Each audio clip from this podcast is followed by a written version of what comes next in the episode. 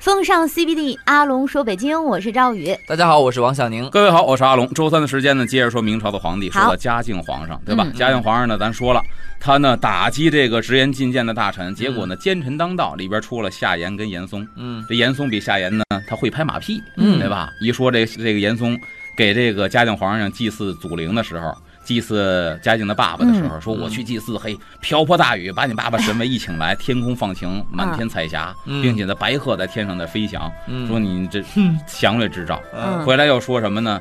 皇上赐这个香叶官自己设计的帽子，嗯一种道教的服饰的帽子，嗯说赐五顶，一人给一顶。嗯结果夏言呢拍马屁没拍好，说臣不敢当啊，嗯不敢要。皇上不高兴了，严嵩就不然，我要了，而且呢，我见皇上的时候我还特意带上，嗯，我拿轻纱呢还给还罩盖上，上，我嗯，怕他脏了。嗯，我就这么拍的马珍惜屁他拍的嗯皇上特别舒服，嘎嘎响，点子上，哎嗯，这一下咱说了，在这个几次博弈之后，这个严嵩就慢慢的取代了夏领言。先了，嗯嗯夏言被削职，严嵩提上来，从礼部提到了这个刚才说的这个吏部。当时咱说这严嵩呢，也是职位越来越高嗯，嗯，啊。那先么是礼部嘛，后来去了吏部，又去了什么文渊阁大学，对是，吗要进文渊阁。嗯那么咱说了，他六十才被提拔上来，但是呢，神清气爽，嗯啊，跟小伙子不似异的，于少壮 之年。那些小伙子跟他差不多，嗯嗯天天给皇上值班。皇上为为就是说的意思，嗯为松秦。严嵩太勤快了，嗯嗯会讨好皇上。那两年之后呢，这严嵩出任首辅，嗯夏言呢被革职以后啊，心有不甘，嗯所以他还想再正蒙一下啊，啊，哦心有不甘。逢元旦、圣寿，嗯每年春节皇上过生日，必上表贺，称曹土臣。曹呢就是一介草民，没有任何官职；嗯嗯土呢乡野村夫；臣呢就是以前我还伺候过您。嗯所以你看仨字儿呢，就把他这个人生坎坷辛酸呈现给皇上了。嗯，哦，就哭了。我曾经经伺候过您，是您的臣，现在呢是一个乡野村夫，一介草民，混得太不行了。但是我还没有忘了您啊。嗯虽然您把我削职了，你嗯看以此来讨好这嘉靖皇上。嗯那么呢，经过了几番讨好之后，嘉靖二十四年，这夏言再次入阁，哦从这严嵩手中呢又取得了首辅之职，嗯等于这个首辅呢不让严嵩当了，又让夏言当了。嗯，但是说明这个人还是也有点本事有本事他也没严嵩有本事，因为严嵩会四个字：忍气吞声。哦没关系，你来了，你当正手，我还当副手，哦，大哥您又回来了，哎呦，我就想了你要回俩来，人又等着碰面呢，了，咱好好是的，不是太没想关你系的。了。嗯 严嵩识时务，说夏言复出之后呢，严嵩干嘛呢？不敢吐一语，就是当你面儿不敢大出气儿，不敢放屁。嗯哎，您说什么是什么，我听您的。您嗯现在是一把手，我是二把手。嗯然后呢，世宗啊，其实对两个人呐、都有猜忌，嗯，因为别人也说这样不是好东西，属于是奸臣，他也哦猜忌。嗯因为奸臣你也看是怎么个奸臣，你要拍马屁呀、皇上无所谓。对，对你要是结党营私，往后推翻我这皇位怎么办呢？嗯所以他对这俩人呢，暗地里边儿都有一些个监控。嗯，让太监们呢去暗中监视两个人。盯梢嗯，嗯这一监视，结果夏言就败在这上头了。哎哦怎么败的呢？？做好，咱刚才说了，夏言折节下士，比他地位低的不如他的，天天去侮辱人家、践踏人家，你看，不会为人输在细节上，就完了。等一下，我猜测一下，会不会是有可能改变历史的往往都是小人物？小人物就是刚才说的，派去监察他们的这些个太监，哦，这些个宦官到了夏言的府上，夏言干嘛呢？怎么对待他们呢？叫负气案怒视之，这帮烟火阴阳人烂哎屁股。呦， 你想你你这样对人家的话，嗯人是皇上派来监视你的，但人能跟你不可能好，话吗？嗯人不可能，能说我们是皇上派来监视你的啊，啊，对，人就一个普通的太监的身份来接近你，嗯结果回去禀报皇上他是一个什么样的人，嗯而严嵩接待这帮太监呢嗯，他也不知道这是干皇嘛上来的派来监视的人，嗯他是必严坐，别走啊，不再坐会儿了，嗯亲纳金银袖中。哎，临走的时候给叫到一边，哎，拿出金银、金子、银子、钱、袖中，给您塞好了，您笑纳。还不是摆，摆在这儿？为什么会做人呢哦嗯？你要摆在这儿的话，你说要还是不要？拿是不拿？人就是哎呀，不不不好意思，不好意思，你刚一伸手一一挡，人家给你塞兜 里了。您再拿啊，这是严嵩，纳袖中，给你塞他。真会来事儿哎，呦天哪！嗯所以这帮宦官呢，在这个嘉靖面前呢，叫日欲松而短言，天天日遇，遇呢就是赞誉，嗯松就是严嵩，赞誉严嵩。而短言，短是什么意思呢？就是接短儿，这能言想是象谁下言，是天天接下言短儿。嗯你看看身边人的这口风多么重要。口哎，碑，嗯，俩人咱说了，都有一个共同点，知道嘉靖皇帝喜欢道教，喜欢这些法师，要写青词，嗯都写青词进献给皇上，对吧？嗯，但是问题就来了，因为这个严嵩讨好这帮宦官，啊，嗯宦官第一时间就告诉严嵩，今儿皇上什么心情，嘿，今儿皇上喜欢什么，您嗯写哪方面的文章比较好。就说白了，命题作文，嗯写完交上去，皇上肯定高兴。但是夏言宦官不跟他说，哎，今儿皇上不高兴，恨不得说今儿挺高兴的啊，今儿高兴害他说不高兴，嗯嗯，给你往反了说，害你。你想呢？同样呈上去的文章，嘉靖喜欢谁的？嗯，对，一定喜欢这个严嵩的，哎，写的朕心缝儿里去了。哦，嗯其实不知道底下有人给通风报信儿，哦但这帮人是以前严嵩认为好的人，哎，哎夏言就不会做人，你看你看你看，所以呢，这个叫夏言写的青词叫多失第一，就是很多次都没有拍在手背上，嗯失去了这个皇上的心意，嗯没写在心缝里头啊，处境再次高位，嗯，又一次这地位不行了，嗯这一下呢就再也没翻身，然后严嵩就专权了十四年，哇，哦，嗯你看人家能等六十到七十四啊，能等，啊，这一等就能等这么多年。嗯这个嘉靖皇上啊，也可以说在嘉靖朝的时候，嗯严嵩当政这十四年是朝廷最黑暗的时候。啊，嗯因为什么呢？因为嘉靖皇上一心在西院奉道，嗯哦天天就顾着修炼，嗯岁数也大了，越大的就越信这个所以除了这个方士以外，其他人他很少接触，啊，嗯就是一帮老道，还有一帮嗯亲信的大臣，其他人接触不到他。只有严嵩叫独成顾问，欲扎一日或树下，虽同列不获闻。什么意思呢？这帮大臣里边，只有严嵩有特权，能够进西院去见皇上。嗯哇，然后呢，所有的奏书，包括皇上的一些圣旨，他可以第一时间接触到。嗯哎，虽同列不获闻，一般朝臣跟他同朝为官的，不知道皇上现在什么心思，只有他知道。嗯哦，哎，所以呢，得宠的严嵩就开始干嘛呢？第一是打击异己，嗯第二呢，就开始使用自己的人，启用自己的人。嗯他启用的第一个自己的人，那跟他是太亲了，嗯，就是严嵩的儿子严世 蕃。严世蕃史料记载，大胖子，瞎着个眼，还是一瘸脚。嗯严世蕃外表也不行，但这孩子是什么呢？不忠不孝，淫乱不堪，才华横溢哦，我还说哦全占上你了，知道吗？啊，不忠不孝，才华哇横，溢这个等于就是说淫乱不堪品性很差，但是有才，有才，这还嗯真没辙。嗯为什么呢？儿子严世蕃呢，刚开始由太常寺卿进工部左侍郎，严嵩提拔。嗯，太常寺卿是干嘛的呢？皇家祭祀宗庙，你是那个司仪。嗯哦，主持人啊，哎，明天要祭祀宗 庙了，这场地归你布置，流程归你设计，嗯主持归你来。哦，你想太常寺卿，不是什么实缺，嗯，没有什么油水儿。然后呢，进工部左侍郎、工程部、住建部哎呦，干这活儿，干工程了，赖工程房地产、开高速发呀公路、桥梁。啊，这有多挣由头钱啊，嗯，所以严嵩第一个先把自己儿子给提上来啊干这个嗯啊。嗯，那么严嵩儿子后来是如何呢？咱们下一时段回来好接着嘞说。风尚 CBD，阿龙说北京，欢迎回来，我是赵宇，大家好，我是王小宁。大家好，我是阿龙。咱说了，严嵩呢上台之后，第一个先提拔自己人，先提拔的儿子严世蕃。嗯从这个太常寺进了工部，从啊以前主持皇家的祭祀礼仪，到现在开始修高速、修桥了，嗯就，现在这个干工程了。来啊哦钱，监掌上宝司事其人，说这人什么样呢？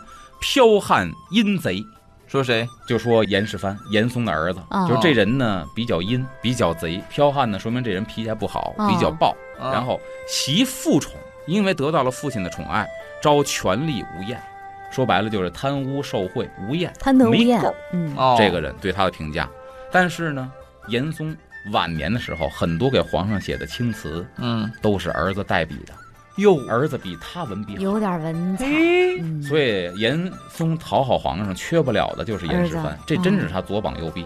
还真是，后边又也会说到，说严世蕃有时候也不吃劲，为什么嗯呢？打电话不在服务区，给严嵩急的，也没招没落的。是吧？皇上这边催着呢，该交文章了，这边打电话啊嗯不在服务区。我记得好像有人说过，说就当时不是很多人上那个严府去送礼嘛，嗯，好多送的有文化的文玩啊、嗯古玩啊，这个礼品啊，严嵩看不太懂，但是严世蕃是玩的溜够的。诶，对，严世蕃嗯这方面确实比他爸爸真的是强很多。嗯哎，在文学造诣上太强了。还有什么呢？还有他提拔的第二个叫燕茂卿，啊，嗯这个人呢是官至左都副御史，这个人呢是严嵩的权柄，身负之为严嵩父子所拟。就说白了，他呢特别攀附这个严嵩父子，嗯特别受到严嵩父子的喜爱。嗯严嵩呢用他干嘛呢？总理两浙两淮长芦河东严政，哟，大伙儿都知严政是肥缺，这个嗯盐除了官盐之外，如果是你能够眼皮底子下让人过一点私犯点盐，私盐，你抽你拿回扣，嗯哎。这就很厉害了。结果他当时权势大到什么地步呢？是所至事权纳贿，啊，嗯兼司郡邑吏，西行匍匐。也就是说，地方官员吏呀、嗯地方官员、郡邑的这些个地方官员，见着这个严嵩喜欢的这个燕茂卿，都得是匍匐前进、跪在地 上，父亲哇，都是这样爬过去，啊。嗯，嗯太有权势了。所以说呢，这个当时他的这些个劣迹斑斑呐，可以说罄竹难书。嗯，这个严嵩呢，不光是提拔自己人，还干嘛呢？买官鬻爵，哦，买卖官职，嗯以此来挣钱。嗯，当时说他大搞卖官的时候啊，这个吏部官员都要听从严嵩的指哇指挥。嗯每逢选官的时候呢，拿着选官名册干嘛呢？嗯不给皇上看，因为皇上没心思看，嗯，先去严嵩的府上，嗯让严嵩提谁？在这儿啊啪啪圈圈点点。嗯所以当时老百姓啊，戏称严嵩的什么呢？文武管家哦啊，啥都当文管官当武官，嗯您说了算，有没有学识无所谓。哦，哎，，他都已经把朝廷搅成这个样子。怎么挣钱怎么来。嗯那么这严嵩打击别人还特别有意思，他这人不是阴损吗？嗯，他打会来事儿他会来事儿，他打击别人呢，他不直接来，啊好，像说哦迂回嘛我这个权是吧势熏天似的。嗯明史当中记载说，英察自信，说白了说谁呢？嘉靖皇上刚愎自用，嗯老觉得自个儿能个儿是吧？嗯果刑罚杀罚，嗯就是呢一招他不痛快呀，啊嗯嗯很果断，该打打，该杀杀嗯，啊，颇护极短。自己犯点事儿，犯点错误啊，嗯不能说嗯一说就急，嗯给自己护短儿。嗯松以故得因是，积地怒千害人亦其私。什么意思呢？就是说白了，我看谁不顺眼呢，嗯我就在皇上面前说你坏话，嗯把皇上激怒了，弄死你。哟，他借刀杀对，人，我不直接弄你，哎呦，很智慧啊。这嗯是严嵩、用激怒皇上的方法来打击一击。因为咱也说了，皇上在西院里边天天炼只丹只修道见，他，嗯别人见不着他，嗯除了几个道士就是严嵩，嗯所以他说他有谁特的坏权话，嘛，对，哎嗯，别人都没有辩太简单了，他想害谁太简单别了，人都没法辩驳，对你都没机会见皇上，对，还真没是。错，所以他用这方法来打击一击。那么严嵩这么气焰熏天，朝廷里边也不是没人了，嗯，所以大家开始干嘛呢？物极必反，我别觉得，导演了，嗯，导演就是该打倒严嵩了。嗯对呀、这个活动开始轰轰烈烈，但我有点，担心，你说他刚才有个亲信是左都副御史，嗯，那等于是就是朝堂当中是有他的一些当枪使的人嗯呢、对帮他说话的。嗯这些御史不都是言官吗？对呀、有御史言官呢。但是啊，嗯跟他斗的这个人有意思，就是老狐狸徐阶。哟，所以说你什么人斗什么人，你得嗯平级他，对，别人你斗不过严嵩，嗯，徐阶开始得把他给弄了，不弄就不行了，大家就没有活路了。哦，嗯这嗯徐阶就开始上了。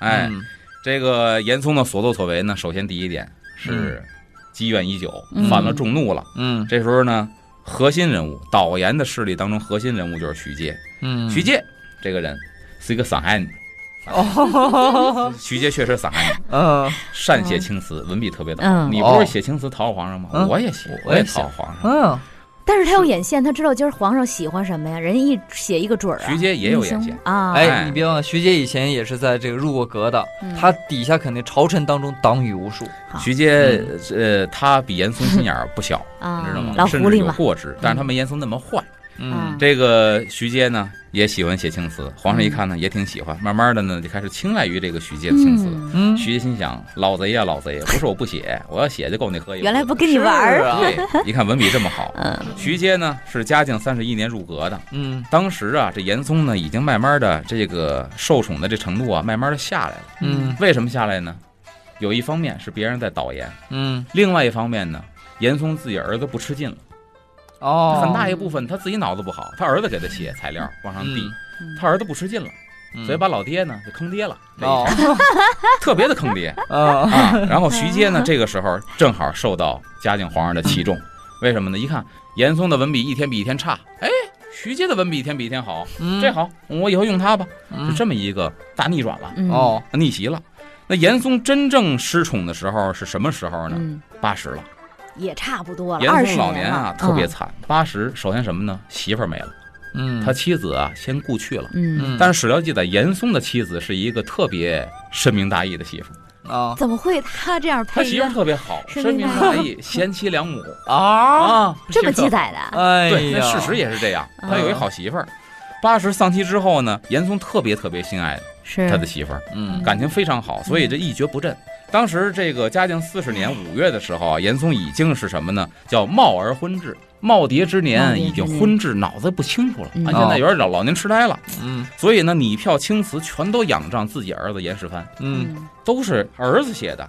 但是严世蕃呢，不给因为力，母亲死了嗯，他得挂孝，嗯三年挂孝你是不能够进宫的，穿着孝袍的。嗯嗯所以这个时候不能陪伴在这个老父亲身边。嗯嗯这个时候呢，严嵩就明显感觉到使不上劲了。嗯哎，每当这个严嵩啊受诏不能够解答的时候，皇上让人写东西，他写不出来的时候，就派人赶紧去问这个严世蕃。哎嗯但往往小严同志干嘛呢？和美女淫乐，嗯无暇顾及父亲的这个事儿。嗯，所以你看，这不是坑爹吗？把爹坑在宫里了，呃，严世蕃呢，不光是坑爹，就因为他这个好淫乐这个劲头啊，嗯最后把自己给坑死了。这么着，啊咱下一时段回好来再详解。风尚 CBD，阿龙说北京，欢迎回来，我是赵宇。大家好，我是王小宁，各位好，我是阿龙。咱说了，这个严嵩也老了，八十了，嗯媳妇儿也死了，儿子挂孝不能进宫。皇上一招这严嵩呢，对打点什么事儿，写个文章，严嵩不行，赶紧就派人去找我儿子严世蕃去。嗯嗯出来之后，等到了府上，一看严世蕃呢，正跟美女们那儿淫乐呢，嗯也无暇顾及老父亲。这边皇上催，所以呢，严嵩没辙，你等指儿子是指不上了，嗯自己写吧，嗯，自己写东西乱七八糟，前言不搭后 语，语序不通，啊又有语病。皇那上一么看，大岁数了，对八十了，皇上一看就行了，越来越烦不这能个严用了，反严正嵩就了。嗯那么嘉靖四十年十一月嗯，当时呢有一个转折，西苑永寿宫着火了，嗯就是皇上一直炼丹修道这个地方。嗯哎，中南海这一片儿当年这儿有一个他的宫殿永寿宫着火了。嗯嗯着火之后呢，这世宗就迁出去了，到别地儿去住去了，暂居别处。嗯这个地方呢叫玉溪宫，但是史料记载说玉溪宫呢说角角就是低洼，嗯啊，地势比较低洼，角易，地况进水，嗯地儿很大，挨着水边儿又比较洼，一下雨夸就淹了这地方了，嗯所以地势特别的不好。尤其古人，再加上皇上特别讲究风水，嗯风水极其不好。嗯，所以呢，嘉靖皇上就想，我应该把永寿宫再花钱重修修一一下修嗯我还是比较喜欢这儿，对吧？嗯就问严嵩的意见，你说严嵩该怎么回答？严嵩应该说好啊，严嵩认为好，对吧？对啊呀，他就是皇帝想干什么肯定要去干顺啊，着他的意思，啊所以严嵩老了吗？老年哦痴他呆不会呀，现在反老年对痴呆吧？呀，嗯反应不过来，干嘛呢？他说什么呀？暂居南宫，就是您呢，先去南宫住两天，那儿有现成的房子。这一下激怒了嘉靖皇上了。哦，为什么激怒嘉靖皇上呢？咱说了，土木之变，明英宗被逮走了，朱祁钰上尉朱祁镇被逮走了。对，后来呢，封为太上皇，囚禁在南宫。你让他住南哦宫，人那边瓦剌军把他放嗯回来了，说这皇上没用了，你们有朱祁钰了，朱祁镇还给你们吧，嗯挑起你们内斗。那住的是结南果宫。回来之后呢，没挑起内斗，直接把他封为太上皇，囚禁南宫。嗯 对，你想南宫是这么一个地方，因为它有历史背景，嗯不是说房子好不好的问题，嗯，有历老史背景糊涂了，我觉得就是皇上没用了才住那儿，啊。对呀、所以说这个对于特别要面子的嘉靖皇上来说，这你就是亵渎啊，嗯骂人不吐胡，你这属于，嗯当时就急了啊。而这个徐阶建议什么呢？他建议像你说的重修永寿宫，嗯皇上应该重就修。花钱嘛，又不是花了我们的家钱，哎，是吧，然后皇上就接纳他的意，采纳他的意见了。啊第二年，一年的时间建成了嗯嗯啊，改名叫万寿宫，还在这个地方住。嗯哎，你看这一下，严嵩这一步走错，皇上对他的印象嘎噔嗯又下了一个台阶儿，一步错步步错，再想翻身可就难了。很难了，嗯这时候呢，应了一句话，叫什么呀？破鼓万人万人锤，锤墙倒众人推。嗯大家看，啊大势已有去怨的了，抱怨吧。完了，嗯嗯不光是大臣，嗯谁呀？连这帮跟他一块儿炼丹的道士，嗯，嘉靖皇上身边的道士、方士都开始，有一叫蓝道行的，嗯，也借机要推倒严嵩。嗯，他更阴损呐，他因要为干他嘛按现在话说，他是神职人员呐，嗯哦，对他想杀人怎么杀呢？啊他代表神说话，得，对喽你不是信这个吗？皇上又信，他说什么呢？假计先言松奸罪，鸡是什么意思？通过占卜皇上啊，我掐指一算，昨天晚上神仙跟我说了，说这个严嵩啊，罪大恶极，是一个奸臣，哦，这人不能留，多阴太损。阴了，这嘉靖皇上呢，哎咱不说嘉靖皇上这人呢，特机灵，对吧？ 嗯咱该怎么说怎么说。刚开始张太后因为她十几岁的孩子，让她继承皇位，说好管这个孩子，嗯没想到刚进宫还没进来呢，就开始闹幺蛾子，对很聪明。嗯对这个方士蓝道行说，神仙说了，严嵩是一个奸臣，不可留。嘉靖反哎问，上上仙何不及之？神仙说他不是好东西，神仙怎么不弄死他呀？嗯，他反问一句，对呀、神仙怎么不弄死他呢？其实他搞不好他自己也，他他明白什么意思。，对呀、嗯蓝道行呢又假借占卜说什么呢？留待皇上自己。神仙跟我托梦说了，这事儿呢神仙干不了，嗯神仙有好生之德，但这人嗯不能留，留着给皇上您自个儿解闷儿，您自个儿给宰了。嗯这是蓝道行说的话。然后呢，从此这严嵩啊，怎么说呢？这严嵩就是被嘉靖皇帝越来越疏远，嗯啊继而委以重任的就是刚才说的这个徐阶。嗯嗯那么嘉靖四十一年，严嵩被勒令致仕，好在哪儿呢？没弄死你，嗯，下岗吧，下岗下岗吧，回家吧。嗯，还行啊，哎呀，八十多了，我弄你干嘛呀？嗯掐指一算，皇上也还有四年，对你你也活不长了，可跟不他是吗？耗了，他还有四年。对，跟他耗了。这严嵩呢，严振藩呢被充军，严振藩刚才不是说说坑爹吗？嗯现在要说严振藩不光坑爹，坑嗯，严自振己峰还作嗯还作，啊，no 作 no 带的嘛，啊他就是作带的了。他怎么 了？哎，被充军边远，被充军边远之后，第二年严振藩呢在充军途中就跑了，还跑，跑完我哦之后当逃兵啊，当逃不是逃兵啊，你因为是羁押的犯人，应该充边呢，你就跑了。啊，你跑逃了的犯话呢，你就销声匿迹，你就隐姓埋名过日子就完了呗。嗯结果呢，嫖又被人抓了。啊就是你这皇上一听你胆儿够大的，你妈死了你嫖，啊你充军发配半道跑了还你还嫖，你多大瘾啊！，嗯这人留不得，直接宰了，斩首。啊所以他自己作的，啊，作晚死年等于还丧子，好淫乐。所以你看，八十多的严嵩媳妇儿没了，儿子也没了，嗯，而且呢，一撸到底成了平民老百姓了。两年之后，在凄苦当中风烛残年，最后病死。哎呦，这是严嵩的这个郁闷都得郁闷嗯死。 曾经权是势滔天，嗯最后是不得善终。凄凉收场，对嗯其实说到严嵩呢，很有意思，民间有很多关于他的故事啊啊，嗯咱不妨呢岔开说说他的好这个嘞故事。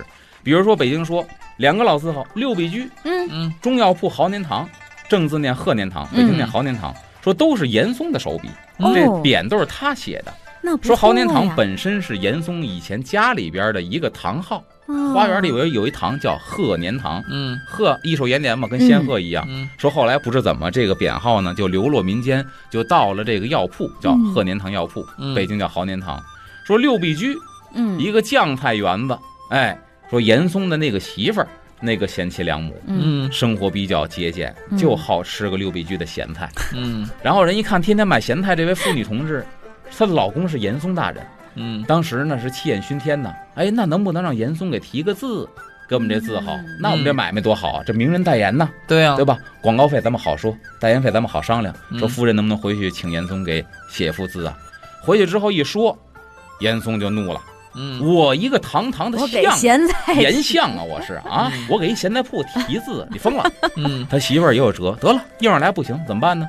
天天自己在家啊，研墨铺纸，自己练字，甭管写什么诗，甭管写什么名言，这里边必然带六、带居、带必，啊，而且就这几个字写不好。嗯严嵩一看，哎呀，你这个笨女人，你靠边儿！我告诉你啊，这几个字应该这么写：六必居。被媳妇儿蒙了，啊媳妇儿从他写的一堆的字里边挑出“六必居”仨字儿给人送去了一拼啊！你们自己拼去吧。啊啊，那谢谢谢谢夫人，谢谢严夫人，这就开始有六必居的字号，这是一个民间的传说，嗯说跟严嵩有关。那民间很多地方呢也跟严嵩有关，比方说说北京有什么叫这个一溜胡同吓跑严嵩的故事，嗯在什刹海。地安门百货商场后身儿有一胡同叫一溜胡同，嗯现在这胡同名字没有了，地址大概还在嗯啊。他怎么吓跑严嵩的呢？咱们下风尚 CBD，阿龙说北京，欢迎回来，我是赵宇。大家好，我是王小宁。各位好，我是阿龙。咱们刚才说了，说这严嵩老年非常凄苦，啊死了媳妇儿，死了儿子，然后孤独终老，被一撸到底。当时咱说了，呃，北京什么六必居啊、和年堂啊，对说是传说是他提的字儿，这没有史实考证。还有很多传说，一溜胡同吓跑严嵩，嗯说什刹海地安门百货后边这条胡同挨着海子边儿叫一溜胡同。嗯嗯说他被一撸到底之后呢，嘉靖皇上比较坏，嗯，怎么坏呢？你这衣服该穿还穿，帽子该戴还戴，这官服我不没收嗯啊，并且呢，朕赏你一个银碗儿，打这之后你是御赐要饭的，哎呦，多阴损！你拿一个银碗儿要饭，嗯谁？能给你啊？嗯你不是哭穷吗？嗯要饭去吧。结果要来要去啊，谁都不给。嗯，有一天呢，就走到地安门一溜胡同了，嗯前面看俩人聊天呢，一边聊天干嘛呢？冬天一边吃烤白薯，嗯啪一撕着白薯皮，上面沾着好多白薯瓤子。人一看有钱呢，人也不要了，啪就扔地下了，吃这白薯瓤子，那皮儿上还沾着瓤子呢。嗯，等俩人走远了，严嵩一看确实走远了，赶紧哈腰捡起白薯皮来，白薯皮上还沾着白薯瓤呢，嗯赶紧啃这么两口可怜，刚啃两口，旁边来人了，都这样严嵩啊，奸臣呢，奸相严嵩，哎，那不是严嵩吗？一指嗯严嵩这好面儿啊，嗯赶紧扔下白手皮，呲溜就跑了。嗯民间传说告诉一溜胡同吓跑严嵩，嗯，找来找去也找不着饭，谁也不给，怎么办呢？说严嵩当年呢。他当时这个有势力的时候，嗯家里边糟践。啊就其实老百姓编这种故事啊，也是为了说什么呢？解气就是报应。嗯，当时糟践，说严嵩严嵩家的这个严府的下水沟啊，经常上好的白米哗哗就流出来了。嗯淘米从来不不珍惜，哗哗淘完之后，那很多白米就流出来了。嗯吃完那个饭，按现在说地沟油啊，嗯那油水啊非常的肥厚，唰就流出来了。嗯，旁边有一庙，说太糟践了。严嵩家一做饭淘米的时候，赶紧接着、嗯上好的白米从地沟里接出来，再洗一遍，嗯庙里蒸饭吃。嗯和尚嘛，他比较清苦啊，嗯不忍得糟粮食。一看严嵩家这个地沟油流出来，拿来炼完之后点灯使啊，啊这都能使。嗯而且呢，说据说这庙里头从此吃喝不愁，灯油不愁，全是从人家地沟里淘你出来的。就说多浪费天啊了，就这么浪费嗯嗯这严嵩呢，被贬之后，大街上要饭，要饭没人给。有一天走到庙门口了，嗯说和尚都好心呢，慈悲为怀，兴许他能给。得了，我要个饭吧。啪啪一拍庙门，出一老和尚，一说情况，你等着吧，施主，一会儿呢捧出一碗大白米饭来，你吃吧。这严嵩吃的这就一个香啊，狼吞虎咽，吃着吃着还没吃完呢，和尚说了，香吗？他说香。您知道米是哪儿的吗？不知道，这米是你们府上我们淘来的，就你们家下水沟我们给淘出来的，就这大白米。嗯严嵩听完之后，把饭碗一放，臊一大红脸，再也没有这个脸啊来这个庙里要饭了，嗯就再也没来过。然后呢，走街串巷，当时呢，很多老百姓家门口啊，嗯有这个杵这个臼子，干嘛呢？就捣这米的。嗯捣完米之后呢，这个臼子里边啊，有石点臼碎里边渣很多米糠，嗯他就过去啊，拿那米糠填嘴里吃。大家说啊，咱一定得饿死严嵩，嗯咱都不能给他留这口吃的。嗯各家各户啊，都在院门口啊，都给我立栅栏。嗯把这个这个石臼啊给围在里头，咱也别弄太远，咱那严嵩的个儿咱都知道 啊，就弄这一臂距离，嗯，刚刚要 够你够不着，你气死他去。去嗯这严嵩拿着手 太从损这了个栅栏门伸进去，够那个米米糠，就死也够不着，就差那么一点儿，嗯就戏弄严嵩。嗯结果穷困潦倒，走来走去，实在没辙了。到最后呢，说这袍子也破败不堪了，我穿它干嘛呀？穿一袍子拿银碗，要不着饭，把袍子脱了吧。说当年脱袍的这个地方叫南一袍胡同。哦，然后严嵩终于有一天扛不住了，呱嗯唧倒地下死了，说倒在一个路口了，咕噜咕噜银碗就咕噜到一个胡同了，嗯这帽子呢就掉到另外一个胡同了。说这个胡同呢叫银碗胡同，那叫官帽胡同哦，啊。哦北京这四条真胡好同玩都说跟这个严嵩有关，严嵩有关系啊，说明他惨死的这么一个经历。嗯当然，这个是民间的一个说法或者老百姓的传说，希望一个奸臣不得好下场。嗯还有呢，就是在京剧里边专门有一出戏叫打严嵩。嗯，有印象，是不是那个戴着高帽、脸白的、画得脸白的啊？，嗯那画的跟曹操似的，嗯嗯奸对对臣。对，他属于是净行，是嗯大花脸。嗯，你别看严嵩是一个文臣，但是呢，在京剧舞台上，他是一个花脸的形象，嗯大花脸的形象。哎，那么这打严嵩呢，咱们可以稍稍的说一下，嗯好，什么意思呢？就是邹应龙比较反对严嵩，嗯想一辙，想一什么辙呢？严嵩最恨的两个人，他去告密去了。嗯让你去告密，说那个严相，你最恨的两个人，我们逮着在哪儿了？他在奶奶府上，你去那个府上啊，你能逮着他们俩。严嵩一听，好，报信儿来了，去。到那府上一看，还真逮着俩人了，但是人使了一个局，为什么呢？府上挂着先帝玉容，先帝的画像挂的在那府上呢。严嵩进来之后，一门心思得抓那俩人呢，啊，撸个半宿进来之后，路过这影堂没下跪。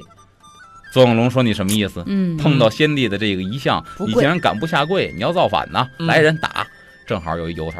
但他之前跟底下这帮打手安排好了，嗯哎，打是打，玩命打，别打脸，嗯打身上，噼里啪啦一顿抽揍，身上青一块紫一块的，嗯好家伙，打的脸一点事儿没有。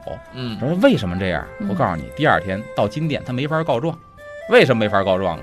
在金钱身之上你上没，法脱衣你裳，脱一大光屁股的话，你这属于欺君罔上，嗯你这是罪过。你不能脱衣服的话，你脸上一点伤没有。